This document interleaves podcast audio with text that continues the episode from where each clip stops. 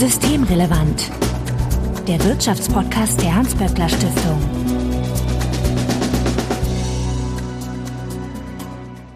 Heute ist Dienstag, der 21. September 2021. Willkommen zur 74. Ausgabe von Systemrelevant. Wir sind heute zu dritt, daher begrüße ich in alphabetischer Reihenfolge Bettina Kohlrausch. Hallo. Du bist die Direktorin des WSI, dem Wirtschafts- und Sozialwissenschaftlichen Institut der Hans-Böckler Stiftung. Und Johanna Wenkebach. Hi. Johanna, du bist die Leiterin des HSI, des Hugo Sinsheimer Instituts, und ihr beschäftigt euch mit den arbeitsrechtlichen Fragen in der Hans-Böckler Stiftung. Und Sebastian Dolin. Hallo Marco. Du bist der Direktor des Instituts für Makroökonomie und Konjunkturforschung, bekannt als IMK bei der Hans-Böckler Stiftung. Und du hast heute das schlechteste aller Headsets von uns. Das ist reisebedingt. Da werden wir alle durchkommen. Das hoffe ich auch. Übrigens sind wir auch zu viert heute und nicht zu dritt, Marco. Ja, das stimmt. Ich zähle mich immer nicht ja, mit. Mancher Kanzlerkandidat kann das nicht, aber ich möchte nicht mit der Tour. Also ihr merkt, wir sind heute in launiger Runde und wir möchten uns über den Wahlkampf unterhalten. Etwas zu viel Smalltalk, deswegen gehen wir gleich an die Stelle weiter, an der wir euch unsere Hinweise geben, nämlich wenn ihr uns erreichen möchtet, könnt ihr uns eine E-Mail schreiben an systemrelevant.böckler.de. Ihr könnt uns auch antickern auf Twitter at böckler-de. Also Hin Hinweise, Korrekturen und Anregungen bitte einfach einsenden. Und die Bitte, wenn euch unsere Sendung gefällt, abonniert uns doch in einem Podcatcher eurer Wahl. Unsere Direktoren findet ihr auch, und zwar at Betty Kohlrausch für Bettina Kohlrausch auf Twitter. Johanna ist als at jo-wenkebach auf Twitter zu finden und Sebastian als at s-dulin, also Sebastian Dulin.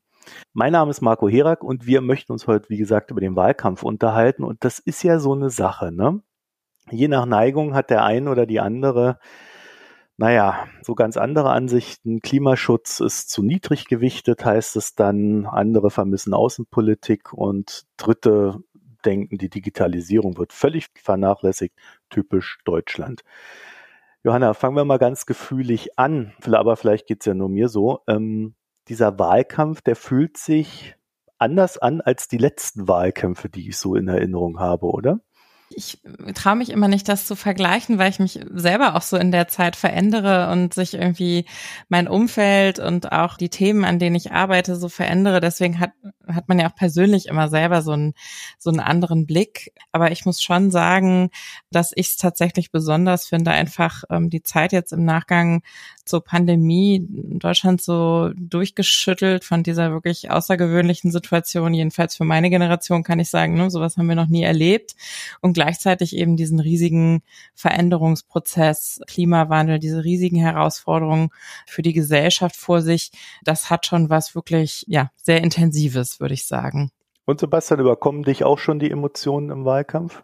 Ich kann mich eigentlich kaum an einen Wahlkampf erinnern, der so spannend war, bis der 2002er Wahlkampf war am Ende ähnlich spannend, aber ansonsten ist es jetzt einfach der totale Nervenkitzel. Darüber hinaus, naja, Emotionen, weiß ich nicht. Es ist, ich bin ein bisschen genervt, dass manche Sachen nicht angesprochen werden. Also zum Beispiel wird eigentlich nicht thematisiert, wie man mit der Corona-Krise weiter umgeht. Da gibt es keine Lösungen oder keine Lösungsvorschläge. Das ist so, als, als wären die, wäre die vorbei. Und die zweite Sache ist, dass aus meiner Sicht die Parteien alle nicht richtig ehrlich sind, was Finanzierungsbedarfe und den Umgang damit angeht. Also die haben große Versprechungen in ihren Programmen drinstehen. FDP und CDU wollen vor allem die Reichen dann entlasten, gleichzeitig keine Schulden machen und sagen, sie wollen aber eigentlich auch die öffentliche Infrastruktur verbessern. SPD und Grüne haben irgendwie dann gesagt, ja, ein bisschen Schulden wollen sie vielleicht doch machen, aber eigentlich so ganz richtig ehrlich äh, gehen sie da auch nicht um. Und sowohl bei Corona als auch bei der Schuldenfrage habe ich den Eindruck, dass da die Leute, die Politikerinnen und Politiker schon wissen, was, was eigentlich die Probleme sind, aber es irgendwie der Bevölkerung nicht zumuten wollen, da klare Ansagen zu machen. Mhm. Bettina, vielleicht empfindest du den ja sogar als langweilig, den Wahlkampf. Nee, langweilig finde ich den natürlich nicht. Es ist schon einerseits äh, super spannend, weil es äh, ja auch wirklich unverhofft eng wird. Ja, das äh, macht das Ganze einfach sehr, sehr spannend. Gleichzeitig bin ich auch echt froh, einerseits, wenn es vorbei ist, weil ich schon das Gefühl habe, dass das streckenweise auch jetzt Zuspitzungen hat, die der Demokratie nicht gut tun.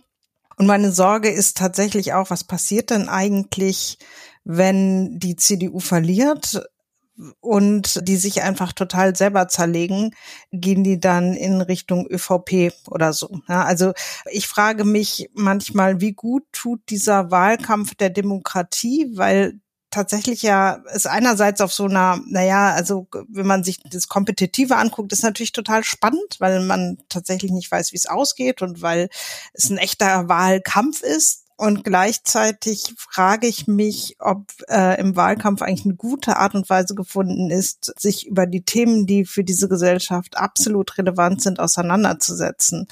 Und da habe ich den Eindruck irgendwie eher nicht. Hm. Ist mein Gefühl. Ich kann mich da auch äh, total anschließen, übrigens, was das Thema Unehrlichkeit angeht. Ich habe mich so ein bisschen gefragt, ob das daran liegt, dass wir wirklich sehr Expertinnen und Experten für unsere jeweiligen Themen sind. Ähm, also wenn Sebastian das jetzt sagt in Bezug auf die Finanzierung, bei mir, mir ging das die ganze Zeit so mit dem Thema dieser großen Überschrift soziale Transformation, wo aber irgendwie mir immer so die äh, dann ne, so ein bisschen das Kleingedruckte fehlte zu, ja, was macht denn die Transformation sozial? Hm das finde ich, ist geführt worden, die Debatte dort, wo beispielsweise große Podien waren, zu denen der DGB eingeladen hatte oder wenn eben wirklich auch gewerkschaftliche Akteurinnen und Akteuren konkrete Fragen gestellt haben. Da kam es dann mal dazu, über Mitbestimmung und Tarifbindung, so die großen Überschriften zu diskutieren und zu hören, wie sind denn jetzt da die konkreten Vorschläge. Aber das, was da in den großen Wahlarenen gelaufen ist hm. oder auch bei den Triellen, hat mir diese Frage ähm, oft nicht beantwortet. Und dadurch finde ich, bleibt es dann irgendwie bei so einer Headline, ohne dass man hinterher auch konkret verstanden hat, was ist denn jetzt eigentlich die genaue Vorstellung von einer sozialen Transformation?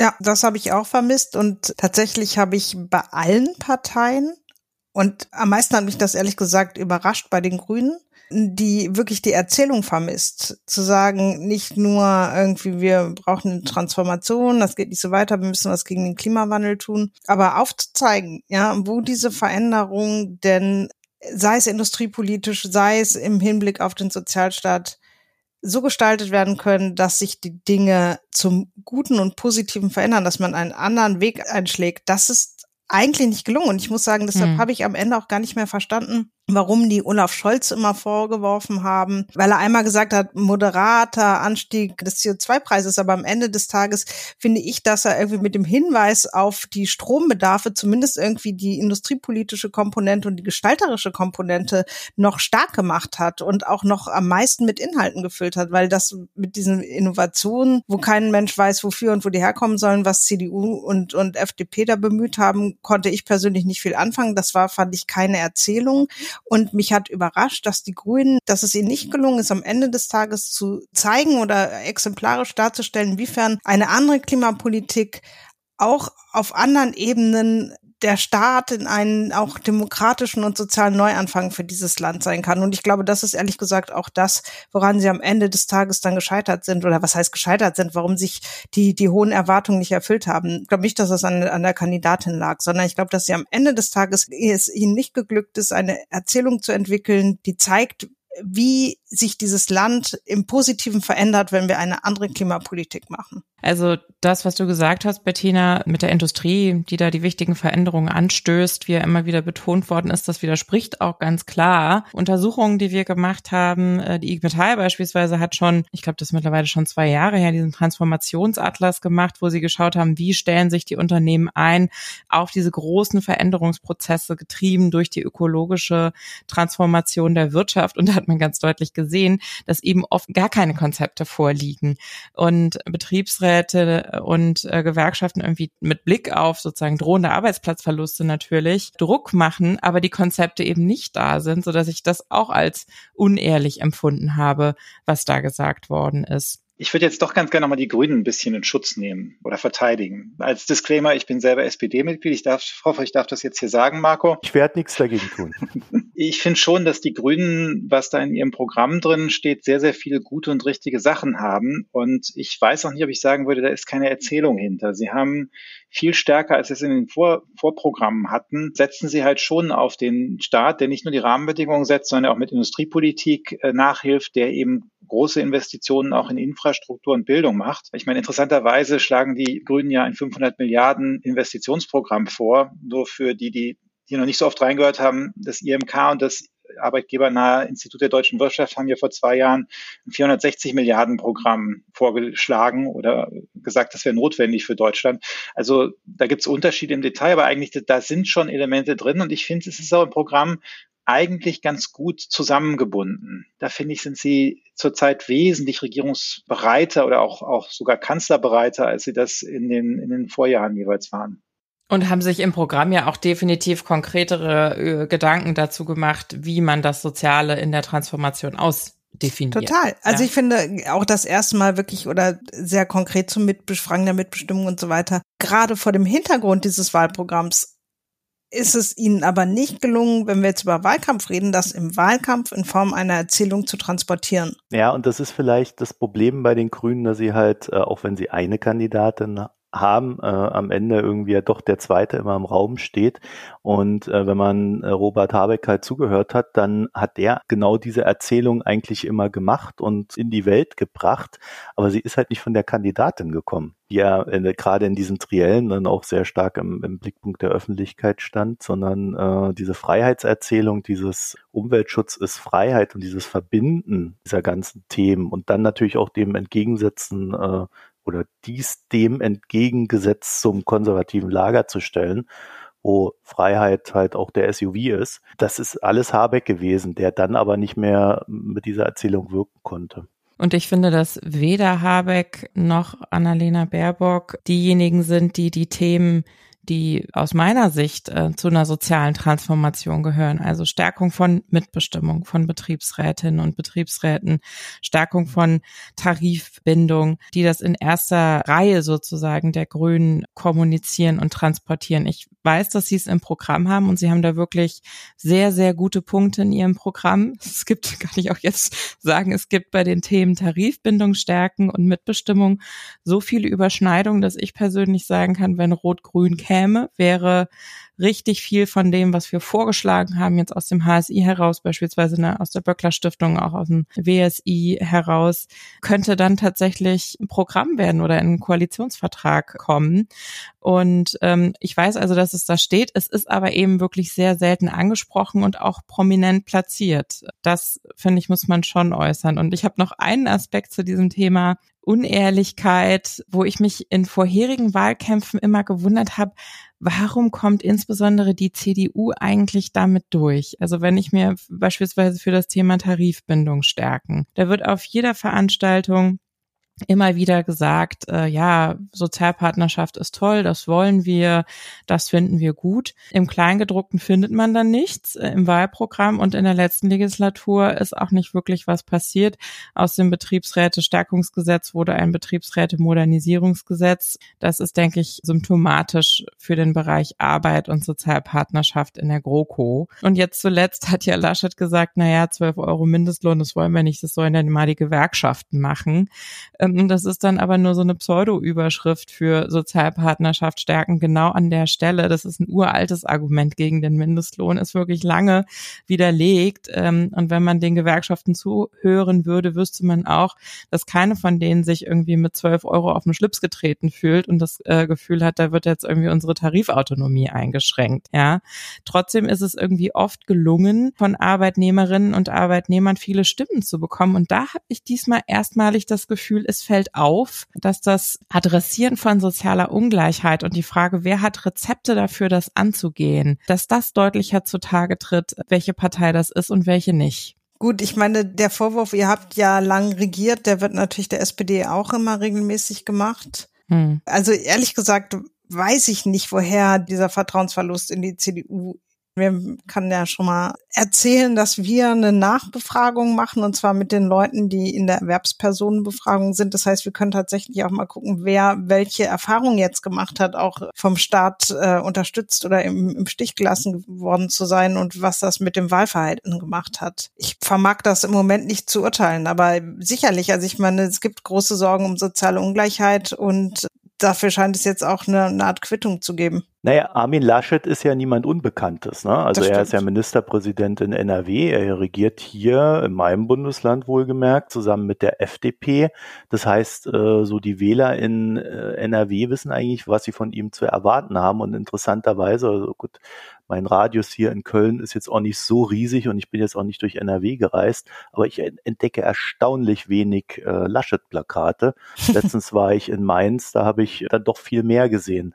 Also ich habe so ein bisschen das Gefühl, dass man der Wähler oder die Wählerin äh, vielleicht doch zur Person auch ein gewisses, ähm, eine gewisse Beziehung hat. Und bei Merkel konnte man darauf vertrauen, dass sie dann auch in einer Koalition die Sachen dann doch gut ausmoderiert. Ne? Merkel hat natürlich noch was anderes gemacht. Die hat ja auch in ihrer Amtszeit tatsächlich bestimmte Dinge für die Arbeitnehmerinnen und Arbeitnehmer umgesetzt. Also wenn ich zum Beispiel an den Mindestlohn denke, das ist ja. ja, ein Thema, wo sie ab irgendeinem Punkt gesehen hat, dass das ein Wahlkampfschlager sein könnte. Und dann hat sie gesagt, na komm, dann, dann führen wir den halt ein. Und der CDU dazu gestimmt. Elternzeit ist auch so ein Beispiel. Elternzeit ist zum Beispiel, es gibt da eine ganze Reihe von Dingen. Da hat ja bei Angela Merkel auch, wenn man so über die Jahre sich das anguckt, ich glaube, ich bin der Älteste hier in der Runde. Unwesentlich. Trotzdem. von, von ihrem ersten Wahlkampf, wo sie ja sehr wirtschaftsliberal angetreten ist, eins auf die Nase bekommen hat mit der CDU und danach ist sie ja weit mhm. mehr in die Mitte gegangen mhm. und hat probiert, die Arbeitnehmerinnen und Arbeitnehmer stärker mitzunehmen. Und diesen Track Record hat da Armin Laschet einfach in der Form nicht. Ne? Und dem nimmt man das auch in der Form nicht so ab.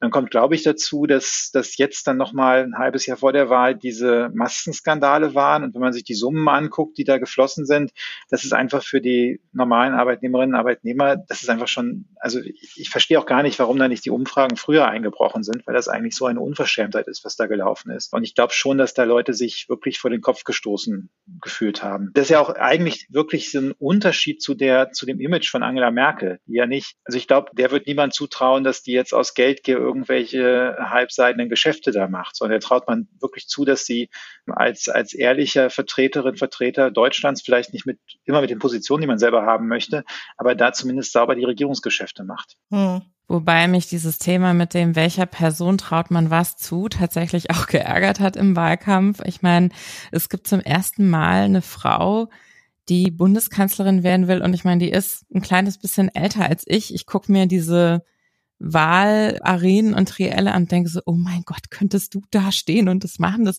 macht tatsächlich was mit mir. Und dann hinterher diese Auswertungen zu sehen und zu sehen, dass sie für sympathisch, aber nicht für kompetent gehalten wird, obwohl sie ja, wenn man die Faktenchecks beispielsweise anschaut, definitiv Kompetenzen hat in den Themen, über die sie redet und ich finde auch inhaltlich sehr konkret redet, dann ist das für mich schon eindeutig, was diskriminierende Strukturen auch offenlegt. Und genau bei diesen Zuschreibung von, worüber wir gerade geredet haben, welcher Person traut man was zu, finde ich das schon eine ziemlich bittere Erkenntnis, muss ich sagen, ähm, das nochmal so deutlich zu sehen. Ja, und grundsätzlich auch in unserem Land, also Verantwortung übernehmen zu wollen, bevor man 40 ist, ist schon irgendwie immer noch was Außergewöhnliches, ja. Finde ich ein Problem.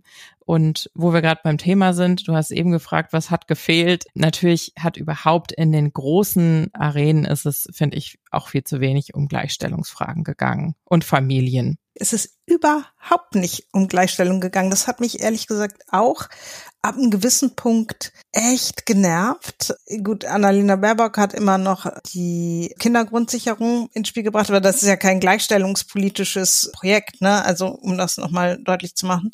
Auch wenn wahrscheinlich das zum Beispiel Alleinerziehende entlasten würde und das sind eben meistens Frauen. Aber wenn man sich anguckt, Lehren aus der Corona-Krise, dann hat das überhaupt keine Rolle gespielt und äh, komplexere Fragen der Gleichstellung, also eine ganze Frage von gut reproduktiver Selbstbestimmung oder so schon mal gleich gar nicht. Steht immerhin in den Wahlprogrammen drin. Teilweise, aber ich war dann wirklich, also mich hat das auch tatsächlich irritiert, weil man ja denken könnte, dass es das Land vielleicht doch ein bisschen mehr umtreibt nach dieser Pandemie. Aber das ist offensichtlich nicht der Fall. Und auch die Tatsache, dass man eine Kanzlerkandidatin hat, hat an dem Punkt keinen Unterschied gemacht. Das ist schon so ein bisschen ernüchternd, fand ich. Kann es sein, dass dieses Überthema Gendern, was da immer wieder reinkommt. Mhm. Also Überthema nicht als Überthema in dem Sinne, sondern scheinbar hat es irgendjemand in diesem Land geschafft oder ist es ein Bedürfnis da, das Thema Gleichberechtigung und ähnliches, also auch dieses Gender Pay Gap, dass man das irgendwie mal angeht äh, irgendwie auf einen Genderstern zu reduzieren. Erstaunlich. Und gleichzeitig auch diese Verbotserzählungsgeschichte damit mhm. zu machen. Also es soll euch äh, moralisch äh, vorgeschrieben werden, wie ihr zu leben habt. Äh, dabei macht das unser Land in so vielen anderen Punkten auch. Also teilweise also gibt es ja CDU-regierte Bundesländer, wo es schon gesetzliche Regelungen gegeben hat, dass an Schulen beispielsweise Gendersprache in Anführungszeichen verboten wird. Das beißt sich mit dieser Erzählung von Beispiel für Verbotspolitik,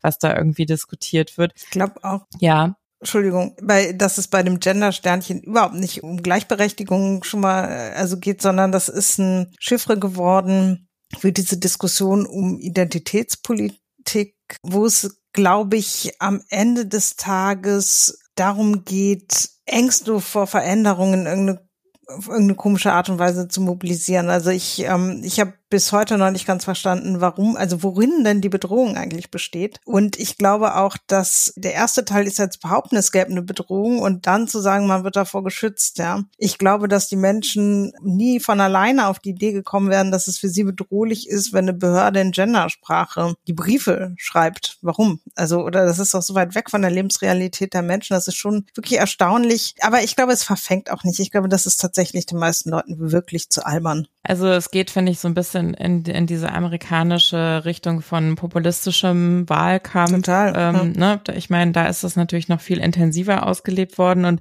ich dachte die ganze Zeit, Marco hatte am Anfang danach gefragt, so Stimmung im Wahlkampf.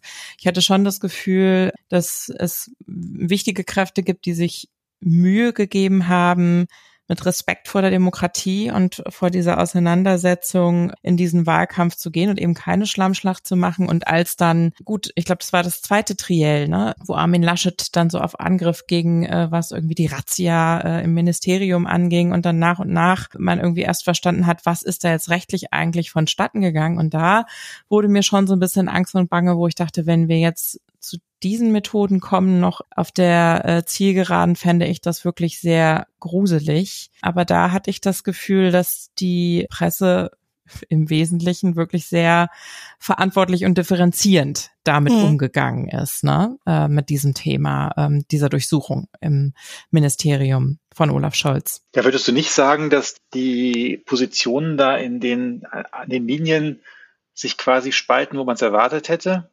Auf der einen Seite die Taz und die Süddeutsche und die Zeit und auf der anderen Seite Weltbild und FATS. Ich fand es schon richtig gruselig, dann auch in dem Zusammenspiel ähm, das Triell, dann irgendwie diese Meldung. Es gab ja dann auch schon Social-Media-Kampagnen, die auf dieses Thema bezogen waren. Ich hatte aber trotzdem, aber vielleicht bin ich auch nicht nah genug dran, sozusagen, ähm, an den Menschen, die wirklich über diese Medien hauptsächlich ihre Informationen beziehen. Deswegen bin ich mir da mit meiner so ganz persönlichen Wahrnehmung nicht so sicher, ob die Einschätzung, dass es glimpflich ausgegangen ist, richtig ist. Denn so ein paar Diskussionen gab es ja schon auf Twitter, wo viele gesagt haben, naja, es bleibt schon bei vielen Leuten sowas hängen, wenn, wenn sowas im Triell so, so ausgebreitet wird, ohne dass eben wirklich klar ist, was ist eigentlich der rechtliche Hintergrund und was ist da wirklich passiert und hat die Staatsanwaltschaft mit diesem Durchsuchungsbefehl rechtmäßig gehandelt das Spannende war ja auch, dass es dann doch eine Weile gebraucht hat, äh, rauszufinden in der Öffentlichkeit, dass diese Situation ja Wolfgang Schäuble ausgelöst hat, äh, der entgegen dem Rat von vielen Experten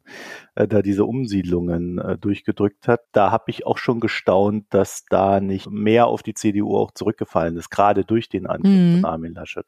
Ich meine, das ist ja bei vielen Themen so, die wir jetzt in der Wahl haben, wo ich mich so ein bisschen wundere, wie kriegt man das hin, dass das dann den SPD-Politikerinnen und Politikern anzuhängen? Also auch die ganze Cum-Ex-Geschichte. Ich weiß jetzt nicht, was da in Hamburg genau gelaufen ist, aber diese Steuerregelung, dass man sich doppelt gezahlte Steuern zurückerstatten lassen kann, wenn man nur richtig zum richtigen Zeitpunkt die Aktien miteinander handelt. Das ist ja unter Schäuble Ewigkeiten gelaufen. Und wenn man mit den Leuten spricht, die im Finanzministerium dafür zuständig sind und waren, die haben damals richtig viel Mühe gehabt, Schäuble dazu zu kriegen, irgendwas zu machen. Äh, die Regel ist noch wohl noch älter, aber das trotzdem, das ist ja kein SPD oder kein Olaf Scholz Problem eigentlich. Wie fandet ihr das eigentlich? Ist jetzt ein Themawechsel, aber das würde mich total interessieren, dass der Fokus bei den großen Wahlarenen auf den drei Kandidaten, die wirklich eine Chance auf äh, Kanzlerschaft haben, lag. Denn ich habe mir jetzt nochmal im Detail die Programme angeguckt, zum Beispiel was Mitbestimmung und Tarifbindung angeht. Und wenn ich dann an die verschiedenen Koalitionskombination denke, sehe ich, dass da auf jeden Fall, wenn es für Rot-Grün nicht reichen sollte, definitiv große Schwierigkeiten entstehen werden, mhm. mit wer immer dann noch weiterer Koalitionspartner ist. Und da denke ich mir, hätten wir nicht auch die FDP zum Beispiel mehr mit in den Fokus nehmen müssen und auch die Linke. Es sind immer nur die KanzlerkandidatInnen gefragt worden, mit wem sie denn koalieren wollen und mit wem nicht.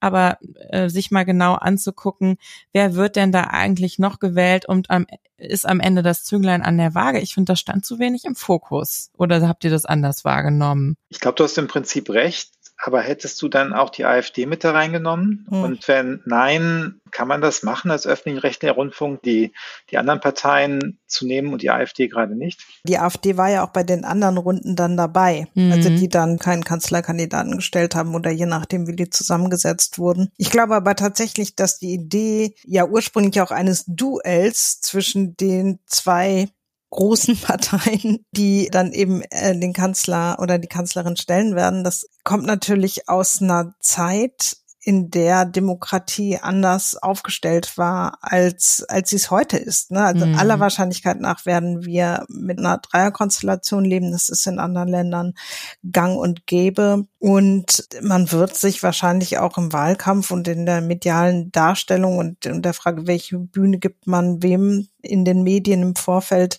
auf eine veränderte demokratische Realität einstellen müssen, weil in der Tat finde ich es auch schwierig, die Frage, welche Koalition es gibt oder auch welche Koalition man sich wünscht als Wähler oder Wählerin, wird ja damit zunehmend relevanter. Und das ist ja nicht nur eine Frage, was sagt irgendwie der, der Kandidat oder die Kandidatin, beziehungsweise wie geschickt sagen sie nichts äh, während dieser Trielle, sondern von der Logik her würde man ja denken, wo gibt's denn die größten inhaltlichen Übereinstimmungen und welche sind das an welchen Punkten? Weil ich denke, Rot-Rot-Grün zum Beispiel wäre in der, in der Sozialpolitik und Arbeitsmarktpolitik sich ziemlich schnell einig und ähm, mhm. also zwischen 12 und 13 Euro Mindestlohn wird man auch noch einen Kompromiss finden. Habt ihr nicht auch ausgerechnet, dass bis 13 Euro alles kein Problem ist, Sebastian, beim Mindestlohn? Oder der Tom Krebs? Tom Krebs äh, und sein Co-Autor, ja. die hatten das ja bei uns berechnet, dass 12 Euro kein Problem ist. Und dann haben sie gesagt, irgendwo über 13 Euro kann es problematisch werden. Ja. Wenn man jetzt einen gewissen Sicherheitsabstand behalten möchte, wird man jetzt vielleicht nicht gleich ausprobieren, wie es mit 13 Euro ist. Aber wie du richtig sagst, ich meine, zwischen 12 und 13 Euro kann man irgendwie was finden, denke ich, was, was durchaus noch in Ordnung wäre. Und gleichzeitig ist das natürlich in der Außenpolitik was ganz anderes, in der, was weiß ich, äh, Verkehrspolitik oder, oder Industriepolitik oder wie auch immer vermutlich teilweise auch. Und dann stellt sich natürlich auch die Frage, was ist einem besonders wichtig? Und all diese Abwägungen und Überlegungen können die Wähler und Wählerinnen jetzt zumindest in dem Format reell nicht für sich treffen. Und das ist schon ein Problem, finde ich schon. Ich äh, habe auch den Eindruck, also ich meine, zuerst muss man sich ja klar machen, dass diese Fernsehduelle in Deutschland relativ neu sind. Ne? Hm. Wenn ich das, soweit ich das richtig in Erinnerung habe, war das erste zwei Merkel Schröder 2002 genau. Mhm. Davor hat es die nicht gegeben. Also danach hat immer üblicherweise hat der Amtsinhaber es immer abgelehnt und die Opposition wollte es ganz gerne. Und Schröder wollte es 98 schon, das hat Kohl damals nicht gemacht. Auf jeden Fall, das ist, das ist eine relativ neue Geschichte. Und dass wir jetzt so viele von diesen Triellen hatten, das ist nochmal ganz besonders neu. Also diese, diese verschiedenen Runden, das kommt, glaube ich, auch aus den USA. Oder Bettina, du weißt das wahrscheinlich besser als ich, ne? Ähm, nee, eigentlich nicht. Also in den USA gab's das äh, schon länger. Ja, aber macht ja auch Sinn. Ist ja auch eine, also tatsächlich ist es bei uns. Fernsehnation meinst du, mehr als. Nee, ja, vor allen Dingen wird der Präsident halt auch gewählt, ne? Also das zumindest, ja, also. Ja. Und das fand ich schon beim ersten Triell so seltsam, weil da irgendwie so Fragen äh, gestellt worden sind, ja, was unterschreiben Sie denn für Erlasse äh, in den ersten zehn Tagen so ungefähr, wo, wo Annalena Baerbock nur meinte, äh, wir haben einen Bundestag. Also das fand ich schon auch ein bisschen seltsam, diese Fokussierung wirklich auf die einzelnen Personen. Ich weiß auch nicht, ob das richtig ist. Mir sind eigentlich die Themen wichtiger und ich fand es ganz interessant jetzt. Ich weiß nicht, ob eure Kinder das auch mit euch diskutiert haben. Es waren ja gerade U18-Wahlen Und die haben sich ja wirklich ganz überwiegend überhaupt nicht damit beschäftigt, wer steht dann da vorne in diesem Amt, sondern was steht in den Programmen drin so und was hat das mit mir zu tun. Gut, da kommt dann halt die Tierschutzpartei über die 5%-Hürde. Aber deswegen, das finde ich so ein bisschen äh, seltsam äh, an der Fokussierung in diesen Triellen, weil es dann letztlich irgendwie es hat so einen Personenkult, der finde ich auch nicht so ganz gut zur Demokratie eigentlich passt. Und nochmal zu Sebastians, finde ich völlig richtiger Frage, was ist, wenn man dann mit allen diskutiert, weil es eben am Ende auch auf weitere Parteien ganz entscheidend ankommen wird und mich dann wirklich interessiert hätte, was sind denn dann die Punkte, weil wenn man sich zum Beispiel die FDP anschaut, da kommt Mitbestimmung, Betriebsräte, Gewerkschaften kommen nicht vor in diesem Wahlprogramm. Und da würde ich dann schon gerne wissen, was fliegt dann da raus, wenn die mitregieren äh, an den Punkten, die im Bereich Arbeit beispielsweise wichtig sind. Ja, die wollen das Arbeitszeitgesetz flexibilisieren beispielsweise. Das passt überhaupt nicht zu der Position von SPD und Grünen, die da eigentlich eher dafür sorgen wollen, dass das nicht alles immer weiter ausgedehnt wird in die Länge. Aber die Frage, was macht man dann mit der AfD? Also ich habe, ich war auf Veranstaltungen vom DGB, wo am Anfang klar gesagt wird, wir wollen nicht hier mit der AfD diskutieren, als wäre sie eine normale demokratische Partei, weil damit tragen wir dazu bei, dass völkisch-autoritäre Positionen verharmlost werden, die letztlich demokratiefeindlich sind. Ich weiß, dass es sehr hart diskutiert worden ist im DGB. Man hat sich für diese Linie entschieden. Ich kenne auch die Kritik an den öffentlich-rechtlichen daran, sozusagen der AfD mit diesen Positionen eine Bühne zu bieten. Persönlich denke ich andererseits teilweise auch, gut, man muss sich aber auch mal anschauen, was für Leute das sind, um die es dann da geht. Also da hat es ja einige sehr deutliche Auftritte Auftritte gegeben, wo man sich nochmal ein Bild machen kann. Und hey, also Sachsen, da ist die AfD stärkste Kraft und will man dann die, weiß ich nicht, wie viel, 26 Prozent oder 25 Prozent der Menschen, die die da offensichtlich wählen wollen, das dann ausblenden? finde, es ist wirklich eine schwierige Frage, finde ich. Also ich muss sagen, ich ähm, gehöre zu denjenigen, wenn ich angefragt werde, was gelegentlich passiert, irgendwie, ob ich mit, mit AfD-Leuten diskutiere im Radio oder so, sage ich immer, nein, mache ich nicht. Aber ich glaube, in so einer Konstellation einer Partei, die ja nun mit irgendwie über zehn Prozent im Bundestag vertreten ist, da zu verwehren, sich zu beteiligen, ist, kann man nicht machen. So dass die natürlich dabei wären. Ne? Zumindest solange sie sehr klar und deutlich auch wieder im nächsten Bundestag mit da drin sein werden. Also kann ich mir nicht vorstellen. Passiert ja jetzt auch schon. Also ich meine, die hat ja immer die Bühne. Ja. Und ich finde das auch auf der anderen Seite wirklich schwer zu ertragen. Aber ich glaube, das wäre in der Tat schon schwierig. Weiß nicht, wie siehst du das, Sebastian? Ja, ich finde es auch schwierig. Aber man muss sich dann natürlich auch die Frage stellen, wenn man die Fernseh-Talkshows quasi hat mit, mit allen, die da reinkommen oder alle, die im Bundestag sitzen und denen gleich viel Zeit gibt, dann kommt da natürlich mhm. auch ein Ungleichgewicht raus. Ne? Das stimmt, ja. Ist nicht ganz so einfach. Also persönlich fand ich drei Trielle ehrlich gesagt zu viel. Ich finde es ja ganz interessant, dass es irgendwie noch möglich ist in diesem Land, äh, mit Fernsehen so viel Aufmerksamkeit zu erzeugen. Mhm. Ne? Man könnte ja Millionen sagen, Zuschauer. Mhm. wir haben, ich glaube, die letzten zwei Wahlkämpfe hieß, also mindestens die letzten zwei Wahlkämpfe hieß es ja immer jetzt, das ist jetzt der digitale Wahlkampf. Äh, das habe ich diesmal überhaupt nicht gehört. Stattdessen haben alle Triell geguckt und dazu getwittert oder auf Facebook ihre Meinung kundgetan. ja, aber auf welchem Medium habt ihr denn das Triell geguckt? Oder die Trielle? Fernsehen. Ja. Normales, äh, richtiges Fernsehen. Gute alte Glotze. Echt? Ja. also Livestream, ne? Meine Hausantenne hat aus irgendeinem Grund RTL zum Beispiel nicht empfangen. Da musste ich mir dann irgendwie so einen Zato-Probe-Account schießen und habe es dann gestreamt. Ja, aber guck mal, sowas, wir besitzen sowas gar nicht. Wir haben keine Hausantenne, wir haben keinen Fernseher. Von daher haben wir das natürlich übers Internet gestreamt. Und das eine habe ich auch glaube ich, sogar auf dem Handy geguckt, weil irgendjemand anders was anderes sehen wollte. Also du, du willst sagen, das ist jetzt so normal geworden, dass man da gar nicht mehr groß drüber nachdenkt. Was ich eigentlich sagen möchte, ist, dass diese, das ist halt kein traditionelles lineares Fernsehen mehr, ne? Und wahrscheinlich sind die Nach- und Parallelbesprechungen in den sozialen Medien genauso wichtig für die Wahrnehmung, auch die Selbstwahrnehmung dessen, was man gerade sieht, wie, wie das tatsächliche Triell. Das glaube ich schon auch. Also das ist zumindest komplexer und vielschichtiger geworden. Aber kann man denn das überhaupt so sagen, dass, äh, dass man sich da an diesen Triellen entlanghangelt und sagt, okay, ähm, das fand ich jetzt so ein bisschen lahm und das war jetzt irgendwie nicht so tiefgehend. Eigentlich sind es doch eher die Debatten, die dadurch entstehen, ne? dass man dann halt in irgendeiner Zeitung äh, liest, der und der hat die Meinung und das und das hat ihm gefehlt und müsste man nicht viel mehr darüber reden. Also, also man, man hat ja schon sehr viel Kommunikation auch um diese Trielle herum und das ist doch eigentlich, oder? Aber Marco, erinnerst du dich an irgendein Thema, was durch die Trielle auf die Tagesordnung gesetzt worden ist? Also ich nicht, sondern ich habe so den Eindruck, da ging es um die Personen und da, da ist geredet worden, wie hat, hat der und die sich verhalten und klar, dann ist gestritten worden um die Durchsuchung im Finanzministerium, aber auch da war im Grunde nicht, also das Trielle hat nicht da die Debatte angestoßen. Nee, eigentlich mehr ist angestoßen worden, was alles nicht im Triell-Thema war. Also es war dann mehr so, dass die Presse nochmal aufgearbeitet hat, worüber man eigentlich hätte reden sollen und was vielleicht gemeint gewesen wäre oder wo die Aussagen nicht zusammenpassen. Und das fand ich dann nochmal die inhaltliche Fundierung sozusagen dieser Auseinandersetzung. Ja, aber es ist ja interessant auch, dass bei diesem Wahlkampf irgendwie kein explizites Thema irgendwie dominiert hat. Also zumindest habe ich nicht den Eindruck gehabt. Ne? Also äh, klar, es sind Themen weggelassen worden, aber es gab jetzt nichts, wo man sagen könnte, dieser Wahlkampf ist zum Beispiel jetzt ein Klimawahlkampf. Das wurde ja auch von vielen ja vorhergesagt, aber ich habe nicht den Eindruck, dass es das wirklich war. Also natürlich ist irgendwie immer wieder über das Thema, wann ist jetzt der richtige Zeitpunkt für den Kohleausstieg gestritten worden. Es war auch kein Digitalisierungswahlkampf zum Beispiel. Das haben ja auch einige vermutet vorher, dass es das sein wird. Das ist ja auch ein total wichtiges Thema.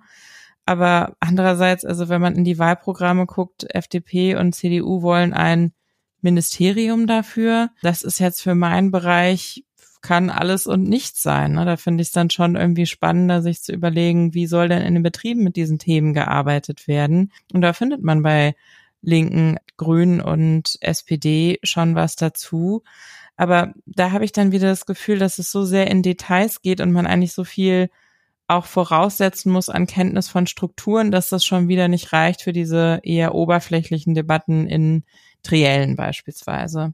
Also ihr seid inhaltlich äh, irgendwie so gar nicht zufrieden, höre ich daraus. Dass der Mindestlohn so präsent Thema geworden ist, das finde ich tatsächlich gut. Und ähm, auch, dass jetzt durch die Aussage von Laschet, er wolle das den Gewerkschaften überlassen, nochmal sehr deutlich geworden ist, dass sozusagen Tarifbindung nicht behindert wird durch den äh, Mindestlohn beispielsweise. Das finde ich gut. Und wie gesagt, also ich bin bei Debatten gewesen, die von Gewerkschaften, vom DGB mit, mit vielen Teilnehmenden, mit vielen Gästen als Großveranstaltungen organisiert worden sind. Und da ist sehr detailliert über Themen wie brauchen wir einen Rechtsanspruch auf mobile Arbeit geredet worden. Und da ist sehr deutlich zutage getreten, wie unterschiedlich die Auffassungen sind oder wie wichtig ein Ausbau von Mitbestimmungsrechten ist. Das hat mir, muss ich sagen, was jetzt so, sage ich mal, die Stakeholder auch meiner Arbeit angeht, da kann ich schon sagen, dass wir intensiv äh, die Themen debattiert haben und dass ich einige Punkte habe, wo ich dann wirklich auch sehr gespannt darauf bin, äh, hinterher in der Umsetzung zu gucken, was landet davon in einem Koalitionsvertrag oder was wurde über Bord geworfen. Ich finde den Wahlkampf eigentlich, wenn man ihn mit dem letzten zum Beispiel vergleicht, nicht so schlecht sondern wir hatten da tatsächlich jetzt Konzepte, wir hatten Themen, wir hatten auch Ideen von den Parteien, aber wir hatten mehrere Parteien, wo die realistische Möglichkeit war, dass die Partei Kanzlerin Kanzler hinterher stellt. Das war ja vor vier Jahren nicht so. Wenn ich mal dran erinnere, vor vier Jahren, da waren die Umfragen sechs Wochen vor der Wahl oder vier Wochen oder zwei Wochen für die SPD so katastrophal schlecht, dass eigentlich absehbar war, dass die mhm. eigentlich nicht nochmal in die Regierung kommen würden. Das hatte man damals auch aus meiner Sicht dem Programm ein bisschen angemerkt. Das war auch irgendwie müde und verbraucht. Und wenn man das als, als Maßstab nimmt, dann ist dieser Wahlkampf wesentlich lebhafter gewesen. Und da sind schon über Themen diskutiert worden, auch wenn so am, am Ende ein bisschen die Ehrlichkeit fehlt. Aber ich würde ja hoffen, dass sich dann da auch was bewegt, wenn die Wahlen geschlagen sind. Und ich glaube, wir haben jetzt gelernt, dass eine riesige Herausforderung vor uns liegt mit, dem, mit der Klimawende und dass wir ganz viel bei Investitionen in Infrastruktur, in Bildung, in Soziales machen müssen, auch ins Gesundheitswesen. Und das haben, glaube ich, auch, das hat auch die CDU verstanden. Und von daher wird, die, da wird was passieren nach den Wahlen, egal wer da jetzt am Ende den Kanzler stellt. Das ist in der Tat vielleicht erstaunlicher, als es uns äh, offensichtlich vorkommt, ist, dass es einen großen Konsens gibt, dass die größte Herausforderung, vor der wir jetzt stehen, die Bewältigung des Klimawandels ist.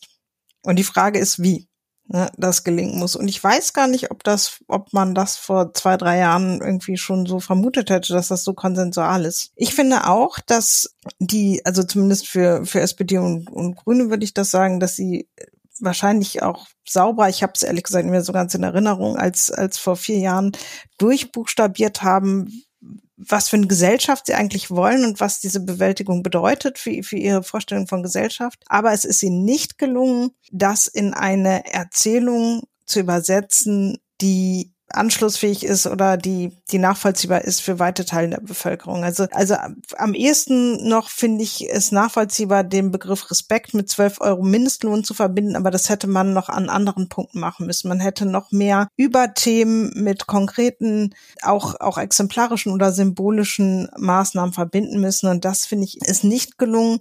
Und deshalb frage ich mich, was eigentlich nach der Wahl mit dieser Demokratie passiert. Also habe es am Anfang schon gesagt und bleibe dabei, wenn die CDU wirklich schlimm verliert und anfängt, sich selber zu zerlegen, in welche Richtung geht das dann? Ja, und, und gibt es eigentlich ein klares Commitment dazu, dass wir das alles im, im Rahmen bestimmter Spielregeln machen wollen. Auch die inhaltlichen Auseinandersetzungen, auch die härter werdenden Verteilungskämpfe, vor denen wir vielleicht stehen.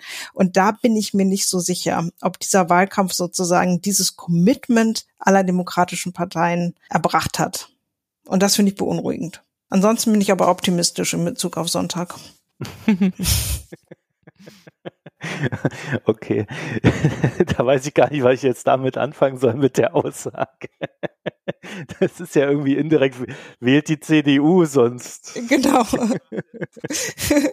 aber vielleicht ein Großteil unserer Zuhörer innen. Also, also ich Bettina, vorstellen. ich musste da jetzt doch irgendwie einmal widersprechen und etwas ja. dagegenhalten. Die CDU hat diesen Prozess, den sie da äh, gerade im Bund auch ein bisschen erlebt. Das ja, sie sind ja da noch nicht vom, vom endgültigen Niedergang, das muss man ja auch sagen. Mhm. Äh, den hat sie ja in Baden-Württemberg schon mal ausprobiert und ja, am Ende haben dann äh, die Grünen regiert und dann haben die ehemaligen CDU-Wähler gesagt, ja, die sind ja schwärzer als die Schwarzen. Dann wählen wir halt die Grünen. Das würde ja tatsächlich die Demokraten dann binden. Ne? Das ist ja äh, nicht unbedingt dann im, also politisch dann nicht immer meins, aber ähm, auf jeden Fall alles im Rahmen einer demokratischen Ordnung und eines demokratischen Konsens. Gut, also da habe ich noch keine Ängste. Da warten wir mal noch ab ja, damit wären wir am Ende dieser, naja, eine Sonderfolge ist es nicht, aber wir haben mal was anderes gemacht. Ihr könnt uns dazu ja mal Feedback geben, ob ihr dieses andere auch gut fandet. Das könnt ihr tun, at böckler-de oder per E-Mail an systemrelevant.böckler.de. Also Hinweise, Korrekturen, Anregungen bitte dorthin senden. Und ihr findet Bettina auf Twitter als @bettykohlrausch, Johanna findet ihr als @jo_wenkebach und Sebastian als @sdolin, also Sebastian Dolin. Vielen Dank fürs Zuhören, euch eine schöne Zeit und bis nächste Woche. Danke dir, Marco. Danke. Danke, tschüss. Tschüss. Ciao. Das war Systemrelevant, der Wirtschaftspodcast der Hans-Böckler Stiftung.